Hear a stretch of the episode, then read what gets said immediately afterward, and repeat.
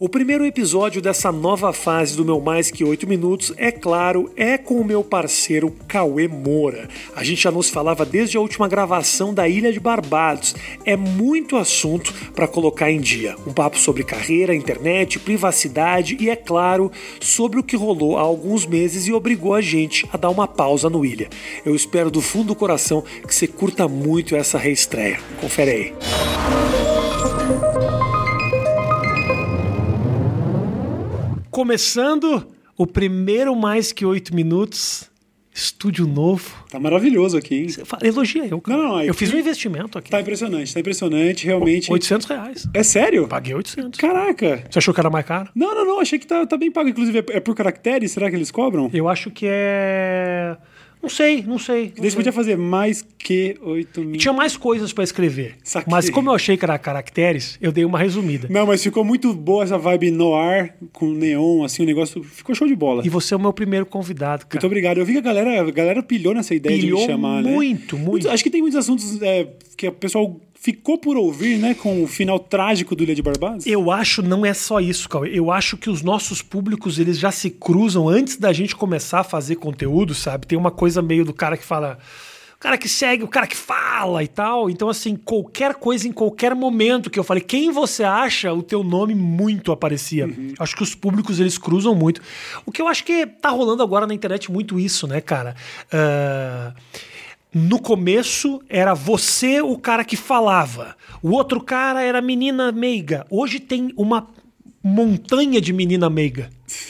Um montante de cara que fala mesmo, né? Sim. Já, já, já varia muito. Então o cara acaba tendo uma legião de canal que segue. É muito legal ver a quantidade de coisa. Ah, antes era legal ver a quantidade de coisa diferente. Hoje é, porra, olha, evoluiu tanto que já tem muita coisa igual. Sim, É um sim. segundo passo que é importante também. É, e aí quando você passou muitos anos sendo o cara que fala, você começa a reparar, quando muita gente começa a fazer, aí você começa a ter uma amostragem maior, você começa a pensar, isso é meio chatão também, né? Ser um, ca- Hum. O ser- cagador de regra. É, nossa, ele fala mesmo. Isso na internet é meio fácil, né? Quando você para e pensa assim, é, pô, é, é só meter a cara, é só ter ali um parafusinho a menos e, e meter a cara pra falar. Não significa que a gente tá falando coisas boas. Nem sempre, nem sempre eu tô, nem sempre a maioria das pessoas tá. É, é aquela dinâmica da internet, né? É Então, ah, então, eu vi um vídeo teu recente em que você ah, encheram o teu saco por causa de perder peso. Sim, Aliás, parabéns. Eu sei que agora eu já estou autorizado a dar os parabéns. totalmente, totalmente. Porque os motivos que começou esse negócio da perda de peso foram, foram motivos que não eram previstos, né? É, não tava, eu não tava achando que eu ia morrer tão cedo até que... Rolou um cagão monstro, é isso? Ah, Rolou porque eu sou cagão com relação ao hospital Aham. e tudo. Então, quando eu sabia que eu tava indo pra um caminho de, de que ia me levar pra, sei lá, algum procedimento cirúrgico, algum, alguma parada mais sinistra. Mas rolou essa possibilidade? Rolou a princípio, porque eu tava sentindo umas dores estranhas que eu achei que eu tava com apendicite, ou câncer, ou sei lá o que pudesse ser, sacou? Eu sou um cara paranoico com relação a esse papo de saúde, apesar de eu não ter sido o suficiente pra evitar se chegar aos 130 quilos, sabe? Eu fui empurrando com a barriga, literalmente. Mas aí, quando o negócio ficou estranho de verdade, aí foi aquela coisa de parar de comer totalmente e, e perder, perder peso que nem louco, sacou? Mas ah, você de 130, quando deu essa merda, você estava no teu máximo. 130 quilos. E sim. agora? 108 no momento, mas, mas sigo, sigo, sigo lutando aí, porque agora realmente Nossa. ficou legal. Agora tá, tá, tá gostoso ter um estilo de vida saudável, sabe? Eu peguei. Consegui desintoxicar de, de, de, de um monte de alimento porcaria, comecei a entender. O discurso da, da galera que é fit, que é natureba, que é muito chato pra quem não tá interessado, mas de repente você vê que faz o maior sentido. Você acha que rolou uma negação ah, porque por causa do personagem que você criou de você mesmo, disso tudo? Assim, tipo, eu sou o porcão mesmo. Você tinha um canal que comia os rangos trouxa, assim, que os rangos que matava e tal. Sim, sim. Mas rola um pouco isso, uma cobrança tua mesmo de ser esse cara sempre. Eu acho que eu consegui me livrar um pouco desse negócio depois nessa fase Ilha de Barbados e tal, onde a gente começou a falar e, Uhum. e mostrar as fragilidades e tal. E aí começou a ficar fácil eu me incomodar por estar gordo, começou a ficar fácil eu falar, pô, queria emagrecer, Uhum. preferia fazer uma dieta, eu não consigo. Comecei a falar abertamente sobre esse negócio de compulsão alimentar e o cacete, medo de médico e. E a repercussão da galera, inclusive aqueles que, te- sempre curtiam o, o, Aham, o cara o que comia as né? merdas, eles, foi legal? Não, não? Tem, tem a galera. Isso daí dividiu muito a opinião. Eu acho que foi um meio. Eu, eu, eu acho que a maturidade do público contou muito nessa hora de entender que eu nunca fui uma. Apesar de ter muito do, do personagem ali. Sempre foi uma parada real, né? Uhum. Foi uma, uma, uma expressão espontânea. Nunca foi pensado assim. Tá. Eu quero ser desse jeito. Eu sempre fui aquele ogro, aquela coisa, porque era o que saía. E quando foi virando uma coisa diferente, muito do público acompanhou. Boa parte realmente fica com esse papo de ah, não, o cara ficou meio frouxo, antigamente era melhor. Entendo. Até o emagreceu e perdeu a graça tá começando a surgir. já. É, e você sabe que eu senti um pouco disso, mas não eh, especificamente com a questão de dieta e tudo mais. Você sabe que eu joguei basquete, era meio atleta. Mas essa coisa de que você está falando de falar e ser você mesmo, e falar o que pensa, eu nunca me entrei muito em, em conflitos a respeito disso. Até eu começar a falar de política.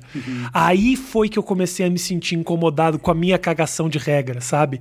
Porque eu tenho uma visão, eu tenho, eu, eu, eu, eu tenho coisas que eu, que, eu, que eu aprovo, tem coisas que eu reprovo. Inevitavelmente eu acabo desmentido em muitas das coisas que eu falo, porque eu não tenho informação de porra nenhuma. As pessoas me tomam às vezes como um- uma inspiração e eu não sou o cara mais informado do mundo, eu gosto de conhecer. Por isso que, puta, esse espaço aqui, cara, pra mim vai ser uma oportunidade única de trazer e conhecer mais do que simplesmente eu ficar falando. Eu prefiro falar isso aqui contigo, que passa por algo parecido, do que eu falar, gente, é o seguinte, estou me questionando a respeito da minha verdade. Não, não, não, não. Eu, eu, eu, entendo tudo que você está falando, eu acho muito familiar esse sentimento. Porque as pessoas ficam te dando crédito por. O cara fala mesmo, eu É. gosto dele porque ele fala. Mas, cara, toma cuidado, porque eu sou só mais um, mano, falando mesmo. Isso. Eu não sou autoridade em porra nenhuma. Eu também sou um cara que eu tenho uma série de convicções, mas se a gente estiver falando de eh, política aprofundada mesmo, de estrutura política brasileira e o caramba. Eu sou profundamente leigo, eu sou só interessado, entusiasta, na melhor hipótese, assim. Gosto de ler a respeito, eu ouço podcast de notícia todo dia para poder ser um cara que mastiga e dá a versão da notícia. Só isso, eu não sou especialista. Perfeito. E como a gente está falando de conversar com outras pessoas, tem uma divergência que a gente, uma divergência, obviamente, amigável, mas que a gente teve muito na época que a gente fazia o Ilha. Eu entrevistei um monte de gente que eu absolutamente discordo pra caralho, mas eu sinto que a conversa ela é interessante. E você me disse uma coisa que me fez pensar e que não é um pensamento só seu, que é um pensamento de muita gente, que é Rafinha. Não dá espaço para esses caras. Não traz para o diálogo, porque isso não acrescenta em absolutamente nada. Você está dando cartaz e criando monstros. Olha, não concordo totalmente, mas o Bolsonaro meio nasceu dessa forma, né? As pessoas perguntam muito se a culpa era do CQC e tal. Foi, não só do CQC, mas como de todos os veículos que tomaram isso como piada e que deram um cartaz. O que você mudou um pouco? O que você pensa a respeito? É, eu, eu acho que ser radicalmente contra dar espaço a, a- a todo tipo de gente que eu não concordo é um, um tiro no pé muito grande. Eu tive discutindo isso em outras oportunidades também sobre como a gente a gente fica com esse comportamento de ficar queimando pontes cada vez mais e acaba se isolando muitas vezes, né? E, e o problema com esse argumento que eu sempre fui e que no Ilha de Barbados eu sempre fui assim, né? A gente ali com o PC é, que também costumava concordar nesse ponto comigo era surgiu um nome de possível convidado a gente vetava, É, Porque é. falava assim, não, eu E entendo. eu falava, não, Eu cara. entendo, eu- eu- porque pro momento ali, a- o meu pensamento era esse, ó, eu entendo que esse cara já vai ter mídia em outros lugares, mas eu não quero contribuir para isso. Eu quero dormir de noite sabendo que nenhum view foi dado para um membro, sei lá, do MBL por minha causa. Tudo bem. Hoje, eu já penso o seguinte, a linha onde a gente desenha isso, ela tem que ser, ela tem que ser um pouco mais flexível, tem que ser menos, sabe? A, a coisa é muito nebulosa, eu não posso, eu- até onde eu vou, sabe? Não, com esse cara eu não converso, porque dentro da minha bolha, você ter, por exemplo, vamos dizer, a Gabriela Prioli, que é considerada, dentro da extrema esquerda, ela é considerada uma liberal desgraçada. Ninguém quer saber dela, nem, nem até ela a gente pode ir. Jura A mesmo? gente, no caso, A é visão alguns, da esquerda dela é alguns, essa? alguns de al- algumas das figuras dos influenciadores que eu, que eu, que eu sigo e tal, tem essa aversão, sacou? Então, aí você fica preocupado, que você fala, pô, peraí, eu, eu tô pregando esse negócio, mas não é assim também, porque tem que ter uma zona de, de discussão ali, sabe? A, a, gente vai ficar realmente empurrando as pessoas cada vez mais para os polos. No momento, o, o, o, polo que menos me interessa é o que está com todo o destaque. Então, como que eu vou ficar aqui? Eu preciso estabelecer diálogo, claro. porque a gente está tomando no rabo, tá claro. Uhum. Então, deu para ver que esse não é exatamente o caminho. Eu ainda tenho ressalvas, eu, eu ainda é, individualmente, com o meu podcast ou qualquer coisa que eu vá fazer, eu sei mais ou menos até onde eu vou. Mas eu não posso condenar, por exemplo, quando eu vejo eh, os caras, por exemplo, Flow Podcast, que, que tem essa controvérsia de ter recebido racista lá, e uhum. recebeu gente daqui e dali. É, eu posso condenar, eu acho que na melhor das hipóteses, é, o que eu faço, mas eu, eu não posso achar uma atitude condenável dialogar, sacou? Esse, sob esse, sob esse, esse argumento de não vou dar vitrine. Não, as pessoas, tá bem claro que elas já têm vitrine em muito lugar. Então, uhum. Talvez ter um diálogo para tentar, sei lá, humanizar um pouco mais a coisa, uhum. talvez seja mais produtivo do que fechar a porta, queimar a ponte. Então, sabe, eu, não, eu já não tenho nenhuma convicção com, com o que eu falava ali na época do Ilha. Eu não, não sou tão liberal quanto você, eu sigo numa área mais confusa ali. Como é para você, uh, Cauê, mudar de convicções na frente do público? Uh, como é que você convive com essa cobrança?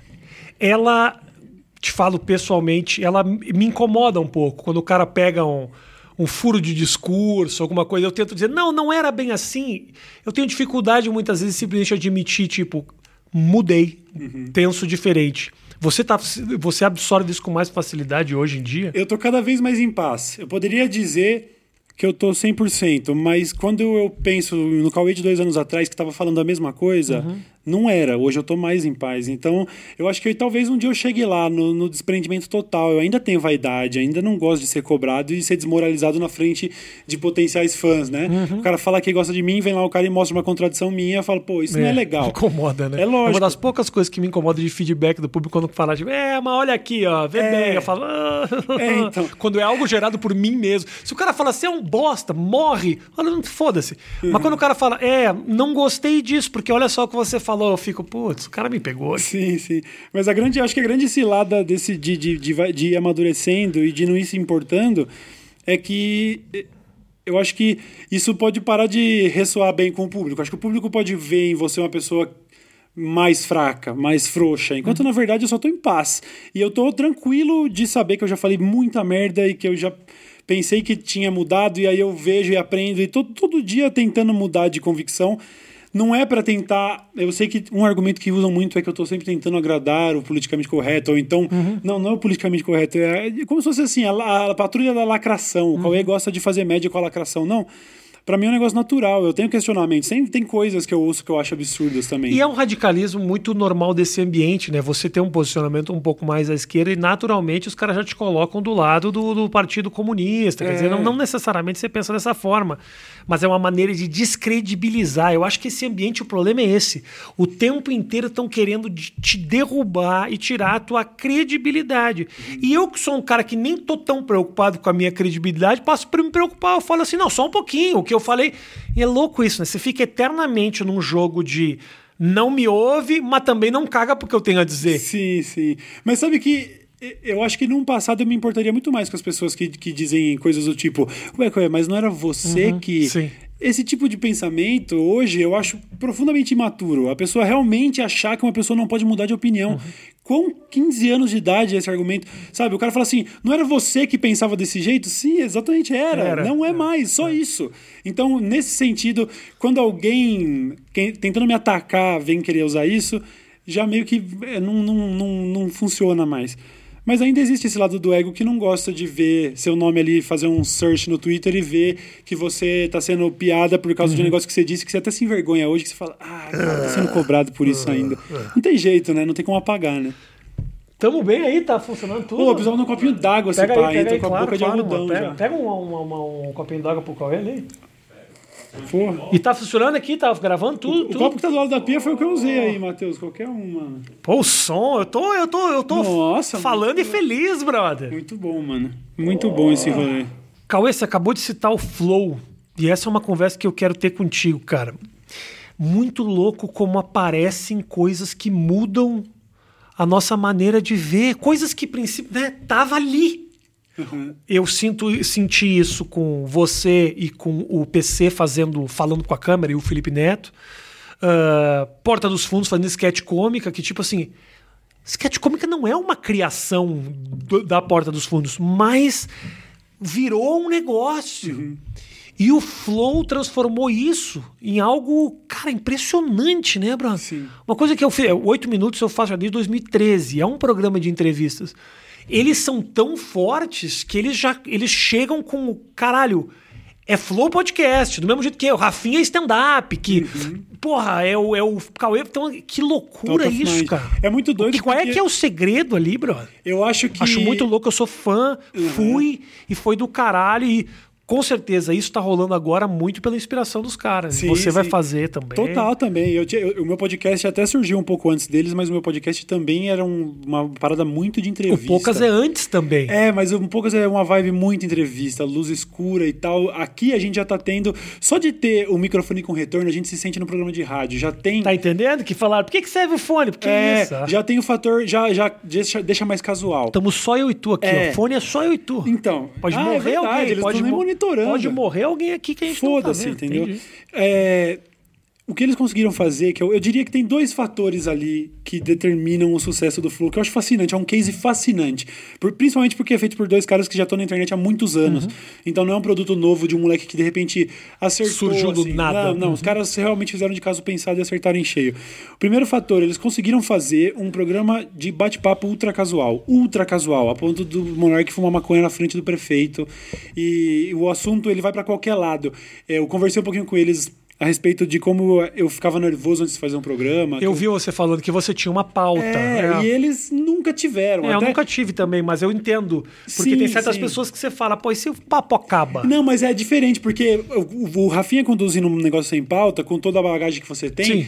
Você, você sabe como conduzir uma entrevista. Os- Obrigado. Anota aí Não, o mas é elogio. Anota o elogio, bota no Twitter. Os moleques Transcreve, lá, o Igor e o Monark, eles vieram com o ultra casual, sem necessariamente a bagagem de Eles não sabem Exato. Uhum. entrevistar. E não precisa, porque é bate-papo ultra casual. Essa é a primeira coisa.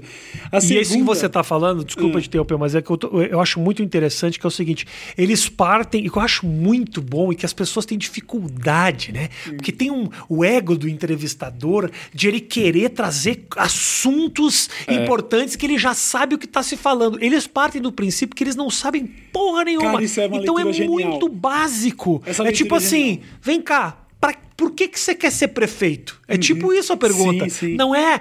Gente, olha só, o investimento que você fez no transporte em 1900. É, Não, não. Essa leitura é genial porque eu vim com essa pretensão para as minhas entrevistas. Que eu. Velho, a, meu- a minha, a minha inspiração é a mesma que a deles, Joe Rogan. Só que eles foram pelo caminho certo.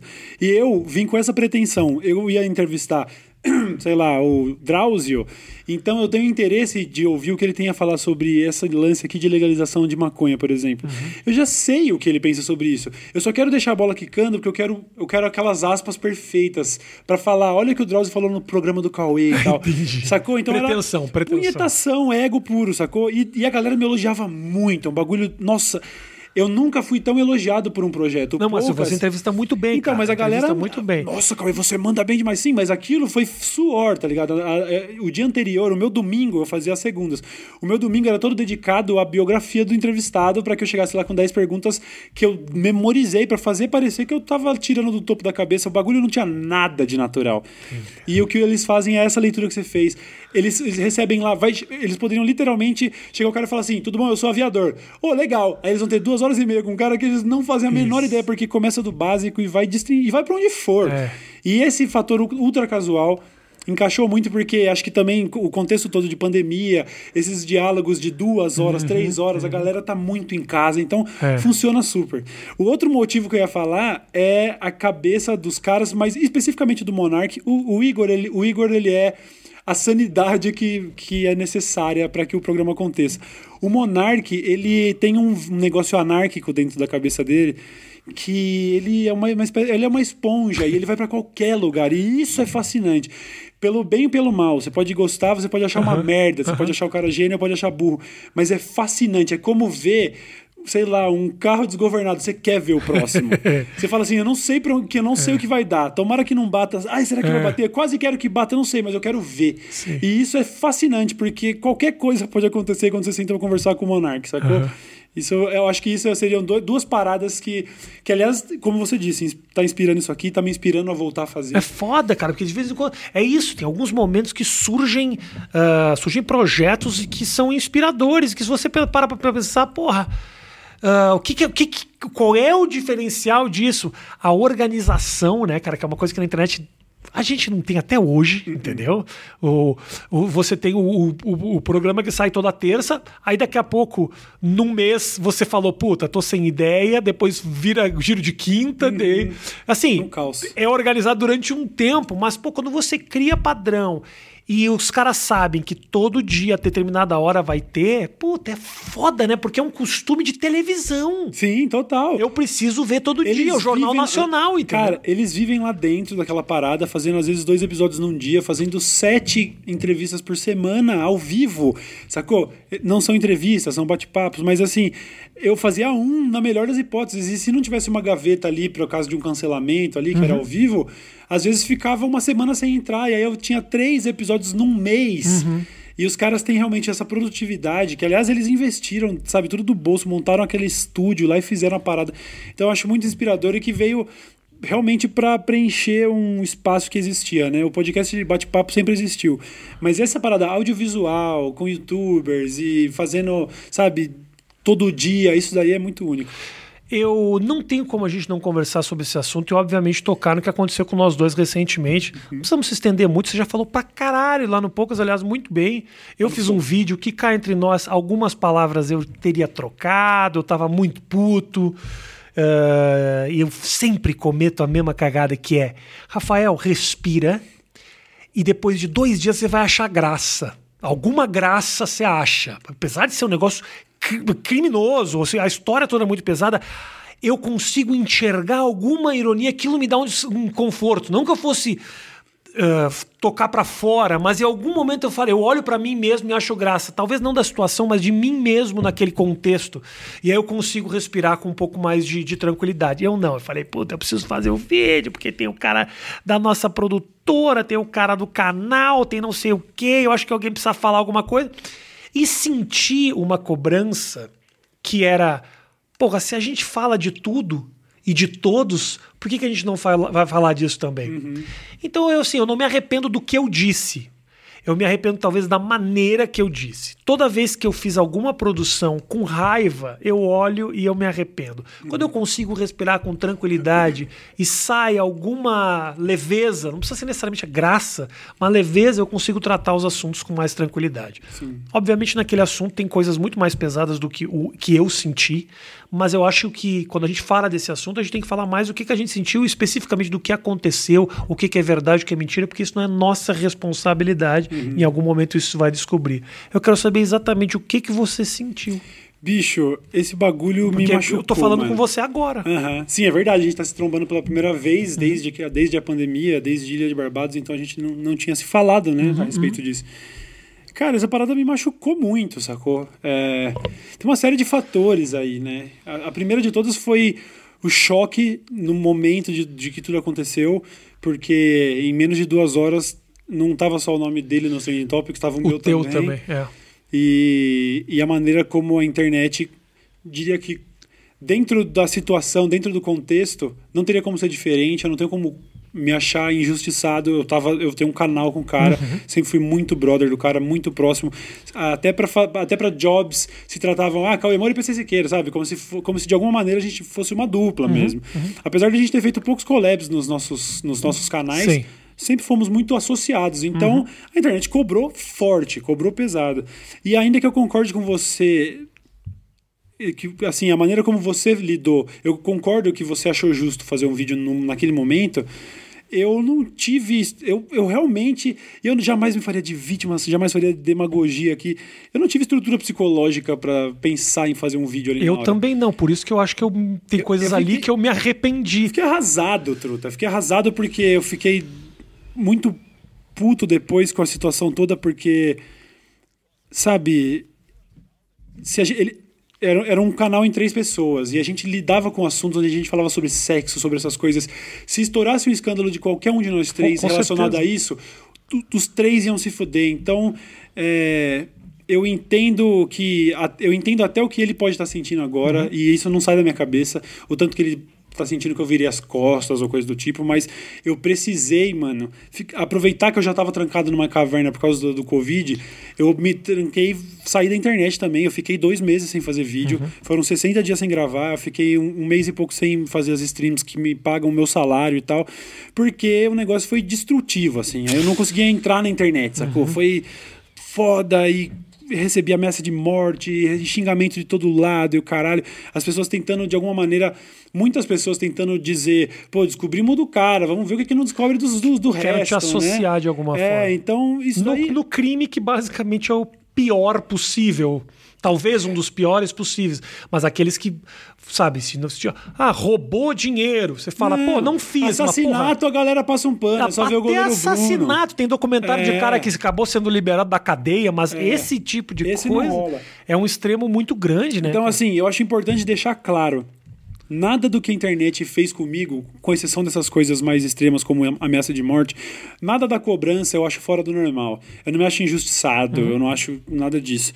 É, Mas a carga foi pesada, foi foda pra caralho.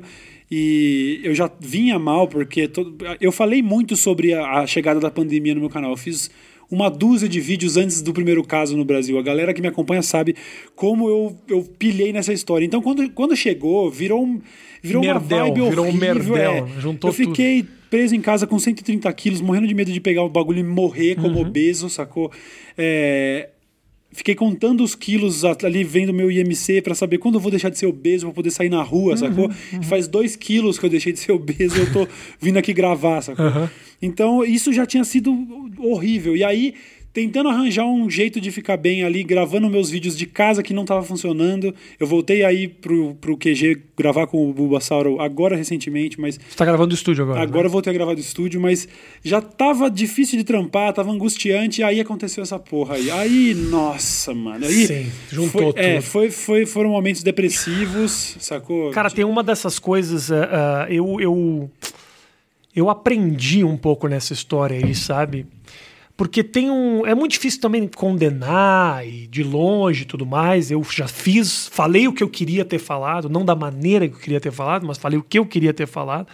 Mas tem uma coisa que me fez acordar para muitas outras, que é o seguinte: ah, eu esperava, e falei isso, inclusive, para ele já. Eu esperava que tivesse algum pronunciamento que pelo menos ah, não ficasse essa incógnita sobre todo mundo ao redor. E eu acho que rolou um movimento meio egoísta de falar, de pensar só em mim, em como que eu vou me livrar desse BO que tá nas minhas costas. Já falei isso pra ele.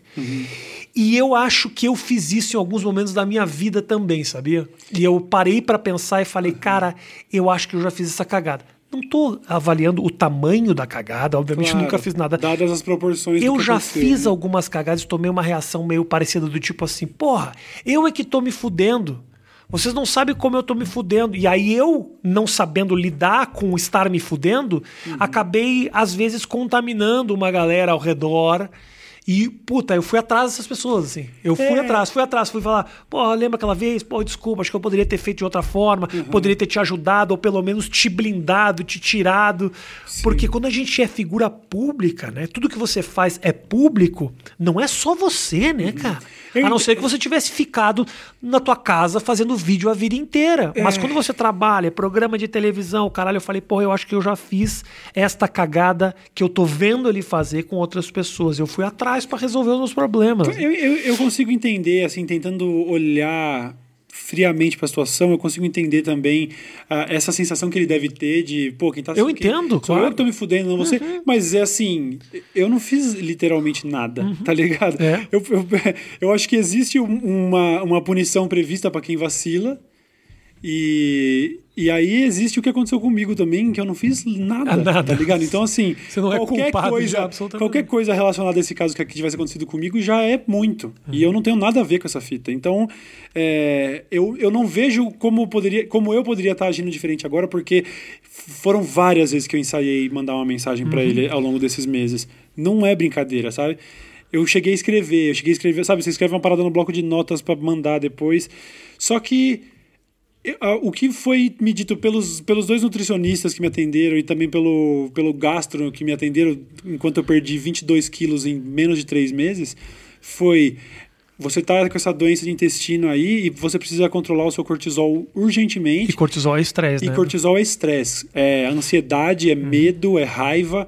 Então, é, mas assim, é urgente. Eu comecei com um remedinho fitoterápico lá que não funcionou, aí eu comecei a tomar um maracujina que tem funcionado e eu achei bizarro, porque eu não fazia a menor ideia que um, uma pílula de maracujá. Porra, que o Silvio Santos ficava anunciando, você fala, você não tem Não é possível. Que isso? Cara, é impressionante, a, tá diretamente associado o, o momento que eu tô com menos estresse, eu não sei, porque eu não entrei muito em detalhes, mas eu lidei com muita dor, né? Muita dor de intestino que me levou ao medo, que me levou a não comer, uhum. que me levou a emagrecer. Eu tive, por exemplo, pela primeira vez em todos esses meses, de março até agora, foi pela primeira vez, eu peguei um Airbnb no meio do mato esses dias aí, na Mata Atlântica ali, na região de São Sebastião. E aí eu, foi, fomos eu e mais quatro amigos. Foi a primeira aglomeração que eu promovi, foi essa de juntar meia dúzia de pessoas. Eu passei dois dias onde eu não estava mais doente, eu juro. Eu não consigo acreditar no, é na, no poder da mente, velho. Eu é tava lá. Você levou sua maracujina? Eu levei minha maracujina, tá eu tomei banho de rio, eu andei na praia deserta, eu não fiz mais nada. Eu joguei jogo de tabuleiro com os meus amigos. Você desligou o telefone? Des, não, não, pegava, não pegava eu não área. Eu acho, eu acho coisa de arrombado ficar é, em lugar que não eu tem Eu fiz churrasquinho, eu comi picanha, tudo e eu fiquei saudável. Então, eu não mandei mensagem para ele, não, não tentei falar com ele. Você cuidar um pouco. É, eu acho que eu tive que fazer o meu rolê, claro, sacou? Claro. Então, eu não, eu não sei o que pode vir a ser no futuro, claro. não, não imagino o tamanho da mágoa que existe do lado de lá. Honestamente, não posso priorizar isso agora porque teve realmente essa, esse episódio todo que é um bagulho lamentável, que a justiça resolva mesmo e ninguém aqui nunca vai passar pano. As pessoas gostaria que talvez que a internet entendessem que, dada a proximidade minha do cara, fica um pouco mais difícil eu simplesmente fazer vídeo como eu faço. Ué, na hora de xingar a MC Mirella, sim, eu não tenho um canal com a MC Mirella, eu não conheço a MC Mirella há 10 anos, eu não comecei a fazer vídeo no YouTube por causa da porra da MC Mirella, então vai ser diferente sim o tratamento que eu vou dar, porque eu sou um ser humano antes claro. de ser um apresentador. Mas é isso aí, as coisas são o que são. Eu queria que isso tudo não tivesse acontecido, infelizmente aconteceu. Então agora eu tô nessa de tentar ficar saudável, mano. Eu fiquei com muita raiva, muita raiva mesmo. Uh, acho que troquei algumas palavras. Uh, a raiva é um sentimento terrível, que é a pior, que assim que você acaba eu eu fiquei nesse nesse nesse sentimento de puta, eu tô fazendo parte de uma manada também, né? Porque também não se sabe o que, que é, o que, que não é, tudo muito uh, muito ainda aberto e eu fiquei eu me senti muito perdido e com muita raiva. Fazia tempo que eu não sentia tanta raiva assim, cara. E, puta, é um sentimento que eu não indico para ninguém, sabe, cara? Uhum. Porque, porra, eu passo por tudo. É, é gente xingando politicamente, é o cara que não gosta de mim, a gente na rua que às vezes faz uma cara feia, mas isso foi um negócio que eu falei, eu fiquei com raiva e é um sentimento que não me fez bem. Foram uns, foram uns bons dias, assim, tentando conversar com gente ah, próxima e me sentindo um pouco parte, uhum. né? Eu me deixei contaminar. Cara, meu sentimento final não é de raiva, meu sentimento é de muito. Ah, cara, é uma tristeza profunda, como ter visto, sei lá, que alguém se envolveu num, numa, num acidente e pensar assim, puta, o que, que a gente poderia ter feito para tentar evitar que isso chegasse a esse ponto, sabe? Uhum. Sabe, teve, teve criança envolvida na parada, então é, é, uma, é, uma, é uma mágoa profunda, assim, de pensar, caralho, por que, que isso tinha que ter acontecido, sabe? A gente uhum. tinha um uhum. canal foda, a gente tava lotando teatro com esse projeto incrível, sabe? Então, é, eu, eu, eu sou solidário a todo mundo que se, se, se fudeu em volta disso, assim, sabe? E, e fiquei triste. Acho que esse é o resumo eu da ópera. Eu fiquei com raiva, nós tivemos duas reações bem diferentes. Cauê, tem uma coisa, cara, que... Uh que você, no começo, teve uma mudança tua durante o nosso processo todo do Ilha de Barbados, desde que a gente começou até esse momento que tem a ver com o relacionamento, assim, né, cara? Pô, primeiro você era um cara que não, tava saindo de um casamento, não acredito no amor, não acredito, acho uma bobagem, toda pessoa que te mandava coisa. E hoje você é um cara que tá num relacionamento já faz um puta de um tempo, assim. Fazer três anos agora. Isso a tua maneira de pensar essas coisas mudou? Ou simplesmente você não tá conseguindo se livrar desse você tá Não, preso? não. Sabe o que é? Estou preso! Imagina, pelo contrário, tô felizão. O que, o que, o que aconteceu, que eu acho muito legal isso, e, e também o público ah, ah, faz ideia, mas não, às vezes não pega a ideia completa de que o Ilha de Barbados começou enquanto eu estava me divorciando, Uhum. num relacionamento que tinha durado oito anos. É, a- o Ilha de Bar... Quando o Ilha tava no ar. Quando que O quê? o Ilha de Barbados? Ilha de Bar... Quando começou o Ilha de Quando Barbados? que começou o Ilha de Barbados? 2017. É, foi 2000 quando eu tinha me, acabei de me divorciar. É, eu tinha me divorciado acho que em 2016, eu tava recém é, en- entrando na vida de sair com outras minas e tal. Achando E- que não existe amor. É, então assim, essa, vida, fi- essa vida de Tinder. eu Você fi- chegou a entrar no Tinder? eu cheguei a entrar no Tinder, cheguei a dar match com, várias meninas no Tinder, mas não saí com nenhuma. Nenhuma pessoa- Ficou só nessa do vamos ver, vamos ver, mas aí eu comecei a namorar e deu tudo certo e beleza. Mas tem, teve até coisas que aconteceram, comentários que eu fiz no começo do Ilha, que... Te a galera- perseguem até Me hoje? perseguem, eu acho engraçado, porque a galera, é, por exemplo, gostava de chamar a gente de cookie, né? De, de gente que gosta de ver a esposa com outros, porque eu cheguei a fazer comentários. e dentro do contexto fazia total sentido só pra mim, porque teve algum momento que eu falei: olha isso, eu, eu ouvindo essa frase hoje, tirando essa frase do contexto e só ouvindo ela, eu entendo que é uma frase de uma pessoa que gosta de ver a esposa com outros. Eu falei alguma coisa do tipo, cara, se fosse pra ver ela feliz, assim, se for realmente a vontade dela ficar com outros caras, eu sou capaz de aceitar. Cookizão pra caralho. Então, deixa eu falar, eu não sou capaz de aceitar isso num relacionamento comum em nenhum momento. Mas saído de um casamento que acabou pelos motivos que eu sei que acabou. Você gente... estava aberto a qualquer oportunidade. É, a gente não, não era nem isso, assim. O meu casamento acabou porque. Por, é, é, enfim, a gente não, não foi. Não teve briga, não teve desentendimento, acabou porque eu. Depois de oito anos e ter, tendo passado toda a minha vida adulta com a curiosidade do que estava acontecendo aí pelo mundo, uma hora é, esse, começou a gerar desinteresse dentro do casamento, mas interesse lá fora, e aí isso começou a ser problemático e a gente acabou terminando. Então eu pensava isso na época, pô, se fosse só por transar com outras pessoas, o casamento nem precisava ser terminado, sacou? Era mais Sim. ou menos esse o conceito Sim. pra época. Mas agora, olhando pra trás na tua separação, tem alguma coisa que você sente que você fez completamente errado?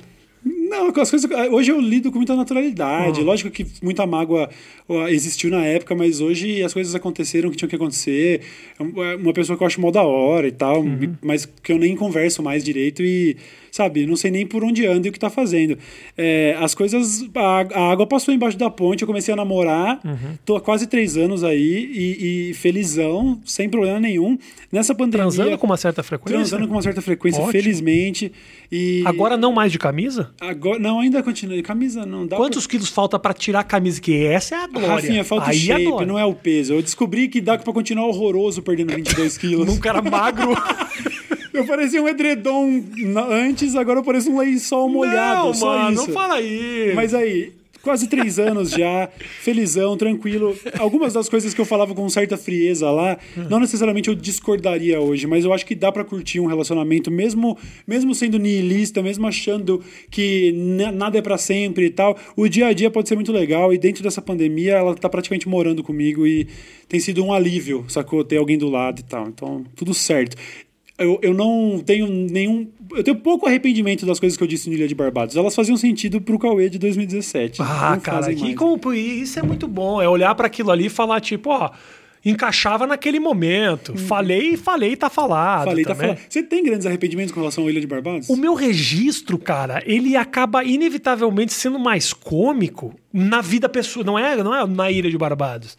É minha, meu, meu recorte, ele é um pouco assim da vida mesmo, sabe? Eu gosto de pensar dessa forma. Então, assim, todos os exageros que eu cometi ali foram com um único propósito. Ou era com o propósito de causar alguma discussão, porque tá um mérito que eu nunca recebi naquele lugar. Quando o papo tava muito azedo, eu entrava com um negócio absolutamente nada a ver pra trazer alguma, algum papo. Não, a, a- a sua presença ali, a maneira como você interagia era absolutamente necessária pro negócio fluir. Porque senão a gente Sacou? concordava em muita coisa. Inevitavelmente a gente acaba. É que é- isso, isso, aliás, eu vou te contar. Isso. O Ilha de Barbados gerou muito problema no meu atual relacionamento. É, Hum. Ah, mas no meu também. no meu. Com certeza. Mas não pelas coisas que eu disse. É porque. que louco isso, né? A minha mulher, ela acha, porque eu falo assim, porra, eu falo muita coisa lá, não é pra zoar, é porque, porra, foda-se, eu falo mesmo, falo no palco, falo ali. e ela não consegue entender como que eu posso dizer certas coisas sem acreditar naquilo, entendeu? e eu não tô mentindo quando ela fala. Quando eu falo para ela, eu nem penso isso. Ela fala, não, só um pouquinho. Ou você tá me enganando, né, que você não pensa isso para me deixar felizinha, ou você é louco, né? Porque você fala um bagulho com você deu uma teoria sobre algo que você absolutamente não acredita. Não acredito. Eu falo, cara, mas é, uma, é um bate-papo. Eu tô, concordo num momento, não concordo no outro. Não dá também para num bate-papo você ser absolutamente perfeito e preciso o tempo todo. E ali é foda, mas o meu problema foi esse. Sim, sim. A sim. não crença na minha verdade. Sabe? Eu perdi a credibilidade por dizer, tipo, não, eu nem penso isso. É, o de Barbados trouxe algumas dores de cabeça para casa também, mas acho que é a natureza da, do, do programa, né? Tive uma discussão outro dia imbecil. Imbecil, que é o seguinte. A minha mulher me perguntou se eu batia punheta estando com ela. Se ela em casa, uhum. se ela estando em casa, se eu me masturbava. E eu não consegui responder porque eu não me lembrei, cara. Eu não lembro se em algum momento, porque assim, a gente fica muito tempo separado, ela viaja muito, eu também viajo muito. Certo. E eu na hora falei, pato, pato, punheta, qual o problema bater punheta? Você ali, você dormiu, viu, viu um negócio, me deu vontade de... Mas viu o quê? Já viram um bagulho, velho? Tipo, o que, que é que você viu? Porque o que, que te inspirou? É uma coisa que é parecida comigo, aí vira um puta de um clima. E na verdade, quando eu parei para pensar, eu falei, eu não, eu acho que eu não bati punheta. Eu acho que eu bati punheta quando você não tava. Não pega, não registrei. E aí ela fala, mas você bateu punheta ou não bateu punheta? E eu fiquei, meu, eu Olha não essa sei. Discussão, né? É. Mano, brigar é um bagulho, velho. Alguma vez você tava brigando no meio da briga, você parou e pensou assim, meu, eu nem sei sobre o que, Nossa, que é isso. Nossa, tantas vezes. Eu e minha mina, a gente assim nunca briga muito sério. Felizmente a gente é aquele tipo de briga que depois de duas horas já dá para se abraçar. Qual foi a última briga? Ah. O tema, o assunto, o que que gerou uma discordância. Eu tenho, eu, eu tenho, certeza que foi algo muito banal. Eu lembro de eu ter ficado completamente indignado. Eu falava, olha por que, que a gente tá tretando, pelo amor de Deus. É. Eu não tô acreditando. Eu tô tentando lembrar o que que era, mas é coisa trivial, assim. É só Alguma merda. coisa que entra atravessado, alguma Muita coisa que diferente. vê na televisão, muita coisa que eu vejo na televisão gera treta. Que eu falo, faço uns comentários, fica puta, puta mesmo, porque ela fala, mas você pensa isso mesmo? Eu falo, não, não penso, porque você falou, nossa. Eu nunca imaginei. É muito jovem. Jovem é foda. Jovem tem sonhos. É, pessoal, é, mas é um pessoal que realmente. A, a minha menina é advogada, sacou? Então, assim, uma frase nunca é só uma frase. Não, é, nunca é só trivial, tá ah, ligado? É? Você falar um negocinho assim, é. Como assim? Você fala, não, eu tô querendo dizer que não, não, como assim? não. Sacou, sacou? Então. Você só falou um bagulho porque quis falar. É, pois dizer, é. Mas isso acontece, acontece. E acho que é melhor eu estar tá, assim nesse momento do que se eu estivesse sozinho, isolado mesmo, porque eu tava realmente sem sair de casa eu ia, ter, eu ia ter ficado muito pior. É melhor eu estar tá tretando com alguém do que ocupando a minha cabeça pensando em, em internet, é, em é, merda é, e caralho, sacou? Então, tudo bem. Você sente, Cauê, que você evoluiu legal no meio que você trabalha? Teve uma época que você não queria nem mais fazer internet. Você fala, meu, eu quero morar na montanha. Você falou isso, não foram uma, não foram duas vezes. Eu quero me livrar. Hoje eu te vejo fazendo com alegria. Posso estar completamente equivocado. E você ser um excelente ator. Não. Mas você sente que você evoluiu nesse processo de produção e tal? É, eu, eu, me sinto cada vez mais à vontade fazendo o que eu faço, sabe? Eu cheguei num, num, ponto. Já faz bastante tempo que eu faço a mesma coisa, né? Apesar de ter me aventurado ali pelos podcasts e tal, que eu até quero voltar a fazer o quanto antes. O, a espinha dorsal do meu trampo é comentar acontecimentos, sabe? E isso, esse tipo de Sabe, tem gente que faz, fez isso pro jornal a vida inteira. O cara é colunista do jornal. Eu tenho ali a minha coluna de comentários uhum. e, e, eu sou muito feliz fazendo isso. Aos trancos e barrancos ali, com a ferramenta do YouTube, sabe, me, me, dando mais dificuldade, demorando. O YouTube agora fala que precisa de alguns dias para analisar o assunto de um vídeo para saber se ele pode ser monetizado, mas que é quando tenho... que é quando você que as pessoas acessam. É, eu não tenho Três dias, dias, depois ele fala tá bom, você fala ninguém mais tá. É, então, e mesmo assim, sabendo que eu posso fazer uma pauta fria, que ali funciona super, eu poderia fazer vídeo só de TikToks uhum. e terraplanistas e tal, mas mesmo assim eu gosto muito de ter essa parada. Esse produto meu é o meu favorito até hoje. Eu gosto de comentar acontecimentos. E, e, e, seja desmonetizado ou não, se eu tiver outros meios de ganhar grana, como eu tenho feito hoje em dia, eu tô fazendo, entendeu? Então, eu não tenho grandes ambições com esse projeto, porque eu, eu acho que ele tem pouco potencial para um dia, sabe, eu tenho 5 milhões de inscritos há anos. Eu não tenho pouco potencial para um dia ter 7, 8, 10. Não cresce não nada. Não vai rolar, não também. vai rolar. Parou. É como Mas... tipo, quem tivesse que me conhecer, me conheceu Sim. e era aí. Mas eu poderia, eu teria estratégias para tentar de alguma maneira voltar a ganhar inscritos. Eu sei os quadros que eu fiz, os quadros colaborativos, os musicais, as, os mais escrachados, eles dão mais view, mais inscritos, mas não é sobre isso. Felizmente, sabe? Uhum. Hoje eu não tenho. Se eu pudesse trocar de pele com o Whindersson, com o Felipe Neto, eu juro, eu te dou minha palavra, eu não trocaria jamais, cara. Porque eu conheci. Bom, com o, Felipe, com o Whindersson nesse momento, não é, nesse momento é meio complicado. Deve estar né? tá chateado. Deve estar tá meio triste ainda. Ou não também, né? Porque. Se livrou de uma bronca, É, porque o Whindersson administra, administra. Não, não é nem sobre isso. Também sobre isso, mas nem só sobre isso.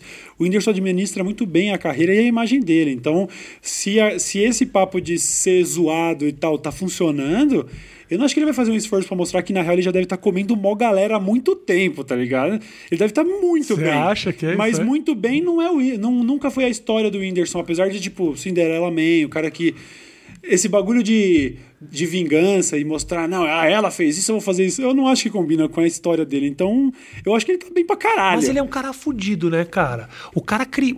Eu, eu, eu acho muito louco que ele continua fazendo as coisas do jeito que ele sempre fez. Ele entende muito o público dele. Sim. Porque ele poderia estar tá fazendo uns. De vez em quando ele faz realmente umas, grande produ umas grandes produções, mas assim, ele faz o vídeo no porão da casa dele. Sim que na verdade é o sexto andar da casa é. dele e ninguém sabe. Eu tô aqui na laje do lado da caixa d'água, numa cobertura do Jurerê Internacional, mas tudo Exatamente. bem. Não, o Whindersson é incrível, eu, eu, concordo super. Ele, ele conhece muito o público dele e ele sabe o tipo de humor que ele faz, ele sabe acertar em cheio uhum, do que o uhum. público é bom, quer. É então, ele é foda. O que eu digo é com relação hum. à exposição, à fama. Sim é, eu entendo o glamour, assim, a visão que as pessoas têm. Porque se você falar que não quer ser famoso, as pessoas vão falar, ah, tá bom que é. não.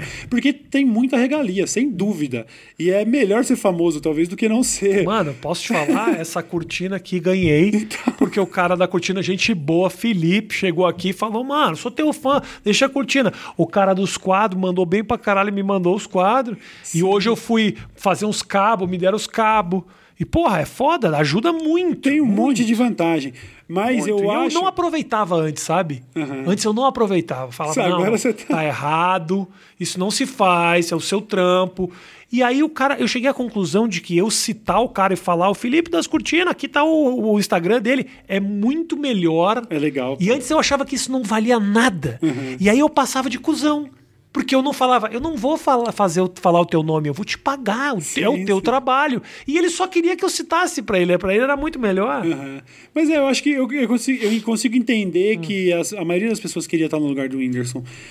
Eu, eu, puta, cara, eu tinha muita vontade de fazer vídeo pra internet, tinha muita vontade de viver de alguma coisa criativa minha. Eu vivo um sonho mas eu nunca quis ser famoso. Eu, eu, eu acho que é uma parte do, da parada com a qual eu tenho que lidar. Eu não me incomodo com as pessoas gostando de mim, eu acho que isso daí é legal pra caralho.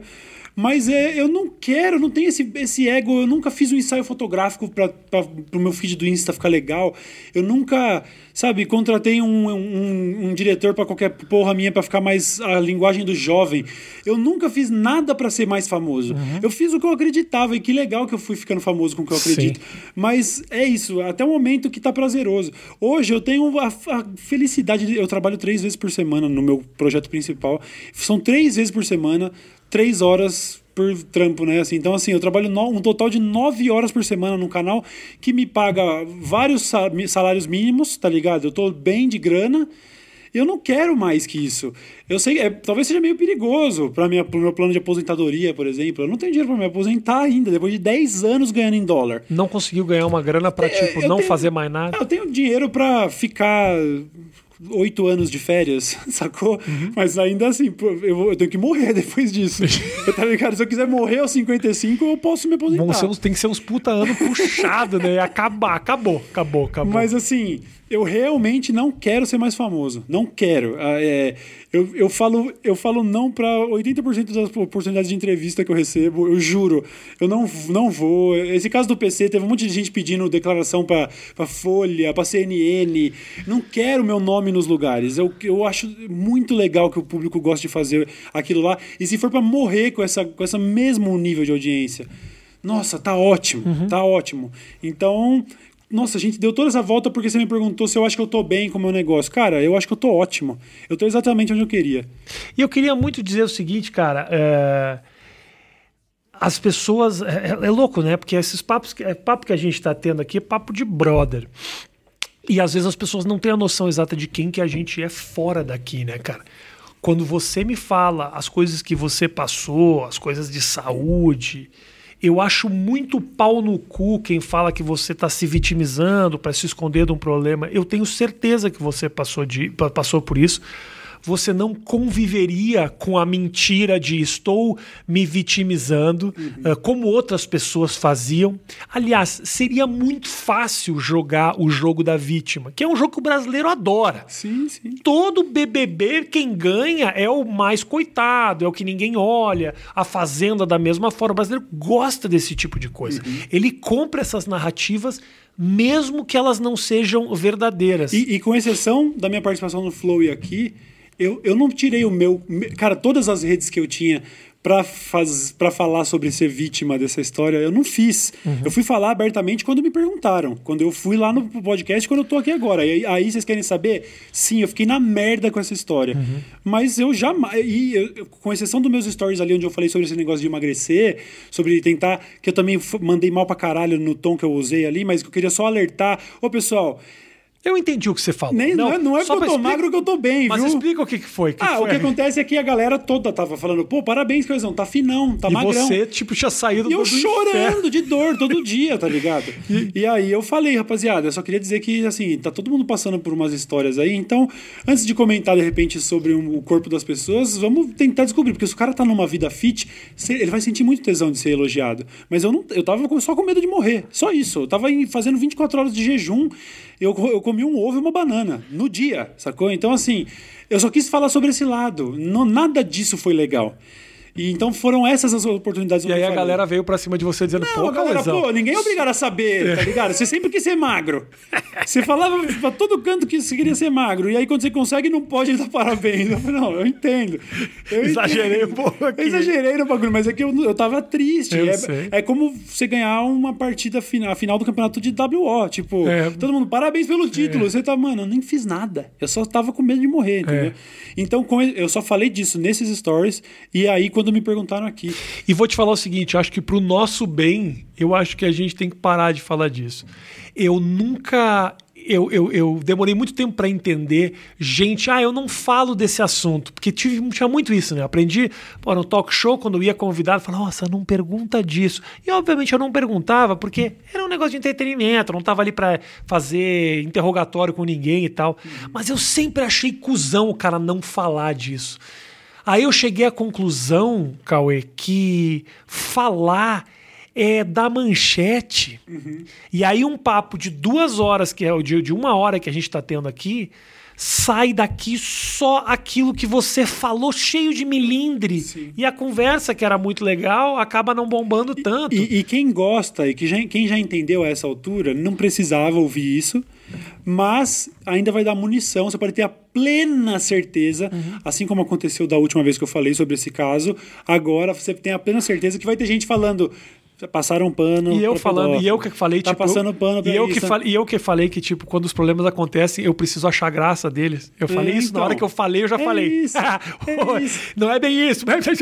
Mas felizmente, Rafinha, eu, a gente caminha para cada vez menos se importar. Ainda dói, ainda Sim. dói. Não vai, não vai ser dessa vez que eu vou passar por outro linchamento virtual e não vou sentir. Mas eu acho que esse tipo de plataforma que você vai fazer, não sei se você vai fazer com o nome vai ser poucas ou não. Vai ser poucas tá, mesmo. Que vai ser uma coisa coisa mais longa, com conversas mais longas. Eu acho que isso faz as pessoas entenderem teus reais propósitos, entendeu? Porque a gente acaba fugindo das frases descontextualizadas, dos vídeos recortados, das manchetes, porque mesmo que a gente vá no wall da entrevista, uhum. a manchete a gente não tem controle, não sabe exatamente o que, que vai sair. Então você fica com mais controle. No meio dessas conversas longas, a gente consegue falar o que, que a gente sentiu, Sim. o que, que a gente pensa. Quanto maior esse formato, quanto mais popular esses formatos de conversa mais longa, mais liberdade a gente vai ter de mostrar realmente quem a gente é. É, porque beleza, deixa, deixa as pessoas mal intencionadas espalhando esses trechos fora de contexto para quem quer ver isso, porque honestamente a essa altura eu não tô afim de agradar todo mundo mesmo. Quem, quem gosta de mim já tá vendo esse papo agora. Então, beleza. Não tem como ele pegar mais nada fora de contexto, porque a gente tá dando o contexto completo. Uhum. É de cabo a rabo. Eu também acho. Acredito muito na importância desse tipo de espaço. Por isso, por isso, daí o sucesso do Flow, daí o sucesso do 8 minutos, daí o sucesso do, do Poucas. A galera quer ver uma pessoa falando por uma hora, uhum. por duas horas sobre. Esse negócio de ficar pegando manchete de revista caras, isso daí já tá antiquado pra caralho, entendeu? E o Poucas sai do UOL.